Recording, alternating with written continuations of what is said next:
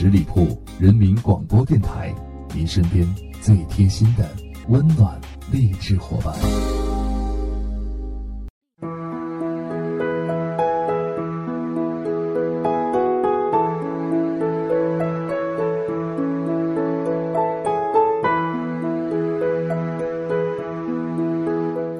各位听众朋友们，大家好，欢迎大家收听观影卧谈会。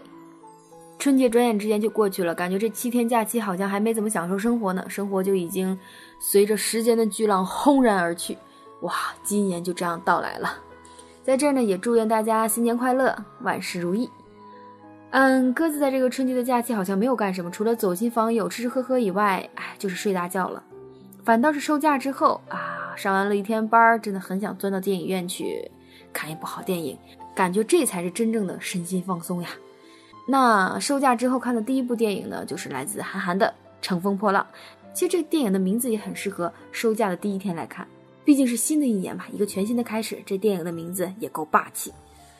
乘风破浪》呢，像是一部韩寒的半自传电影。哎，在年代久远的南方小镇，热血的少年和漂亮的姑娘发生的一系列的带有奇幻色彩的故事。电影当中描述的那些画面，无一不像是韩寒对小镇生活的那种醒目的记忆。当我们看到一幕一幕的画面走过的时候，仿佛看到了自己的家乡，仿佛感受到了自己的玩伴，仿佛回忆起了自己的初恋。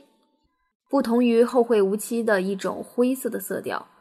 《乘风破浪》才更像是一部充满了激情的热血电影。这部片子呢，以两代人咬牙切齿的隔阂为前提，借用了穿越的一个概念，讲述了一则带有奇幻色彩的喜剧故事。故事呢，要从二零二二年讲起。赛车手呢，徐太浪拉着关系正江的父亲徐正泰飙车，驶至小镇，被一辆从侧面开来的火车撞了个正着。在医院的走廊里呢，生命垂危的徐太浪以某种方式穿越回到了一九九八年。其实反观其他电影，重返过去的设定已经被用了很多次，比如说《步步惊心》、《重返二十岁》、《夏洛特烦恼》。以及回到未来等等电影电视剧当中都有类似的概念出现。对于观众而言呢，类似于以这种大彻大悟为终极目的的穿越梗已经不够新鲜了。用这个设计其实呢还是不能够免俗。不过呢，设定虽然似曾相识，具体到本片，韩寒还是通过了一些精妙的处理，将穿越这种事儿拍出了不同的方向、不同的感觉。片中穿越的形式耐人寻味。徐太浪以青春时代的年龄及容貌返回了过去，遇到了同样青春时代的父母。在这样的一个特殊的时间层面上，两代人得以在年龄相仿的语境当中共处。穿越回去的徐太浪在抓捕小偷的路上遇到了他爹徐正泰，两人在素未谋面的前提下，意外的站到了同一立场，为彼此的友谊做出了良好的基础铺垫。而后呢，徐正泰又遇到了他老爹的一些好朋友，并且正式加入了徐正泰创建的正泰帮，迅速的与徐正泰的其他好朋友打成了一片。正泰帮的四人形影不离，打架、泡妞、收保护费，对外呢是一副小镇青年的地痞做派，然而对彼此，他们足够讲义气，也足够论原则。在他与父亲共同经历的一件件事情当中，他仿佛感受到父亲的那颗年轻的心，也在不断的参与的过程当中审视了父辈们肆意妄为的青春。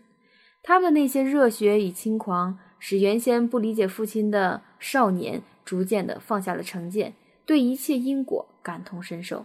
影片穿越的有趣地方在于，徐正泰不仅遇到了过去的父母亲，更在电影的最后呀，遇到了刚刚出生的自己。徐正太的妻子小花顺利产子，成年的徐太浪呢，蹲在床边握住了儿时自己的小手，这一瞬间着实感人。来自不同时空的同一双手，在各自的成长状态下握在一起，这是韩寒送给亲情的一份别出心裁的礼物。对于电影来说，如此情节也在最大程度上加强了创作的张力，使穿越这种旧梗玩出了新的花样。乘风破浪的主题呢，很不韩寒，他没有家国大义，也没有宏观的教条，在一座南方的小镇里面上演了一出悲欢离合的戏剧。呃，与我们每个人当下的生活都息息相关。它讲述的更多的像是亲情和爱情。但是，代表了上世纪的小镇青年形象的徐正泰等人，又带出了大量附着着韩寒个人烙印的诉求，也就是对小镇青年命运的审视。一九九八年那会儿呢，尽管时代的改革浪潮还没有完全袭来，但是年轻人已经对自己的未来产生了极度的憧憬和敏感。他们每个人都希望自己的理想能够被实现，虽然他们也很痛恨一些世俗的富豪，但是他们同时也希望自己能够成为那样的人。而主角徐太浪呢，像极了如今的韩寒，在外闯荡多年，重回故里，以不同时代的视角审视了一番小镇青年的样貌。剧中的其他年轻人呢，也都拥有着属于自己的一丝希望、一丝理想，但最终，他们都在时代的洪流之下，被迫着前行。那些无奈，那些挫折。依然存在。